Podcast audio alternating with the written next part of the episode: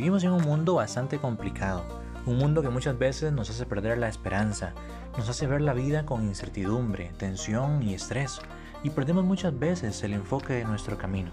Y es que además todos nos hemos hecho preguntas un poco complicadas sobre nuestra propia existencia, nuestro propósito, nuestro sentido de vida. En ese espacio hablaremos un poquito acerca de algunos temas que si bien es cierto no es una verdad absoluta, son temas en el cual nos sentiremos identificados de alguna manera y que estoy seguro que todos nos hemos cuestionado en algún momento de nuestra vida. Y si no lo hemos hecho, te aseguro que con estos temas empezaremos a ver la vida desde una perspectiva diferente.